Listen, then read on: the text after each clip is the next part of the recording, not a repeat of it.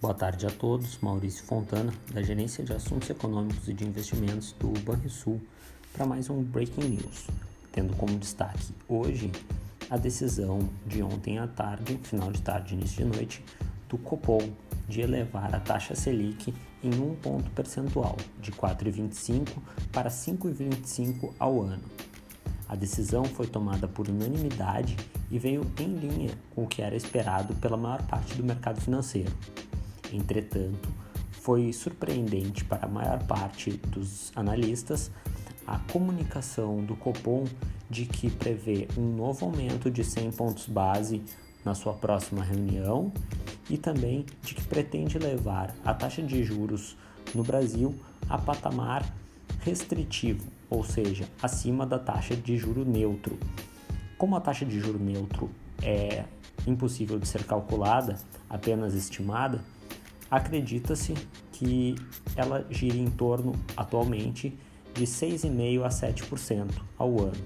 Ou seja, isso sinalizaria a disposição do Banco Central a aumentar a taxa Selic acima do patamar de 7%.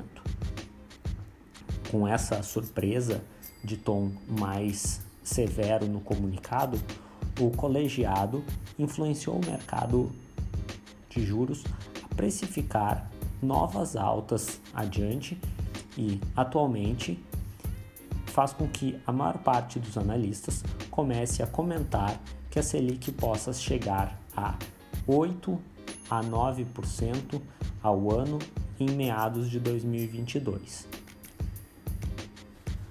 Ainda no cenário de, teoria, de economia monetária, vimos logo no início da manhã que o Banco Central da Inglaterra manteve sua política monetária estável, com taxa de juros de 0,1% ao ano e a compra de ativos de 875 bilhões de libras e 20 bilhões de libras de títulos corporativos.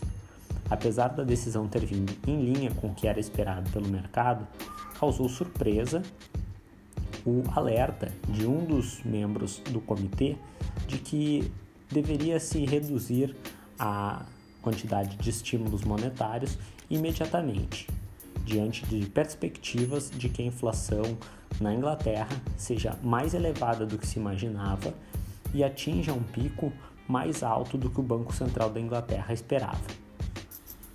Outro dado importante de economia divulgado hoje foi o número de americanos que solicitaram seguro-desemprego na semana.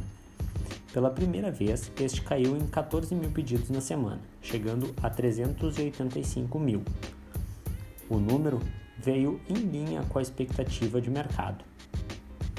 Diante de um cenário econômico lá fora hoje de otimismo modesto, com alta na bolsa americana neste momento de 0,3%, o cenário doméstico, influenciado pelo, pela sinalização do Copom e também pela maior volatilidade na questão fiscal e incertezas políticas, faz com que o dólar nesse momento alcance alta de 0,7%, cotado a R$ 5,20. Já a bolsa de valores reduziu o ímpeto de alta e sobe agora apenas 0,4%. Tenham todos uma boa tarde e bons investimentos.